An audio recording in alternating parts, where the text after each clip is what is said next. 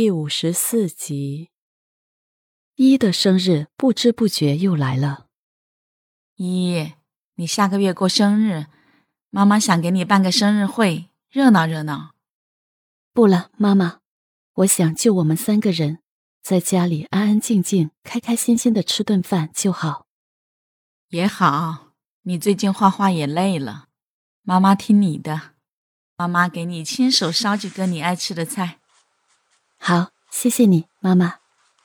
依依一边举着画笔，一边笑道：“依依，你这次画展的主题是什么？”“嗯，先不告诉你，这是秘密，让你看的时候大吃一惊。”依依故意卖关子。玉彤笑了：“好，那我就等着。”三天后，依接到了一个灵修同学的电话。说有人可以给他们看前世今生，可以带他们去读自己生生世世的灵魂转世记录。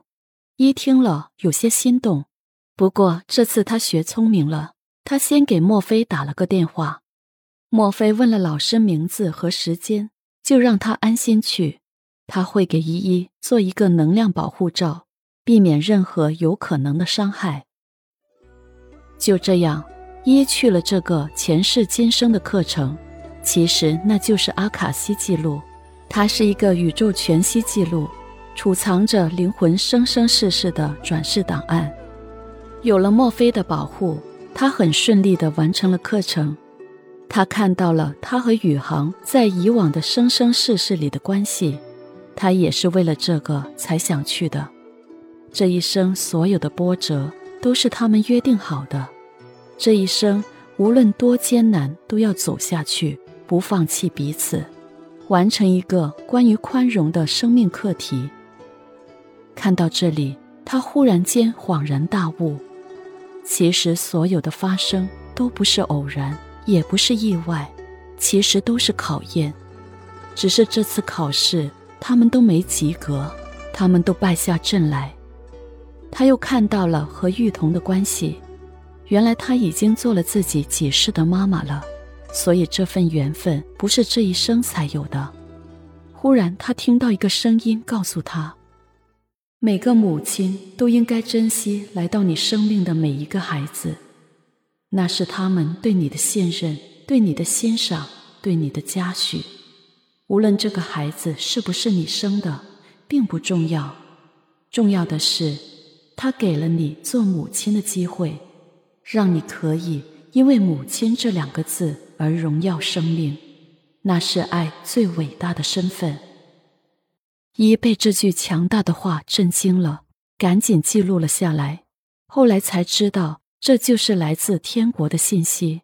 他为此很高兴，不过他并没有执迷，他更信任墨菲，所以常常用墨菲教导的打坐方式。最神奇的是。每次用墨菲的打坐法，也可以进入阿卡西记录，还有阿卡西外的一些维度，他都会看到一些色彩绚丽的画面，于是他的灵感也变得很多，他竟然有些乐此不疲了，而且他给同学阅读的信息都很精准，倒是很多学了多年灵性课程的同学也读不出来什么信息，他更相信墨菲的话了。不过让他惊讶的是，他竟然在阿卡西的课堂上也发现了一件事情，那就是很多同学都很执迷在这个课程里。依依现在不用问，也明白了这是什么。莫非老师，阿卡西很神奇，我看到了很多东西。不过我以后不想去了，可是很多人都沉迷在里面。我给你做了保护。可是很多人没有保护，阿卡西是很好，但是并不究竟。我能保护你，所以才让你去的。主办方为什么要让大家迷失在里面呢？灵性觉醒的课程不是应该将唤醒大家当做首要的任务吗？依依，很多人没有你这么优越的条件，可以做你想做的事情。主办方更是，他们的目的不是为了让人觉醒。而是让阿卡西成为一个灵性设施，让人不断的跟随，这样他们才有钱赚呢。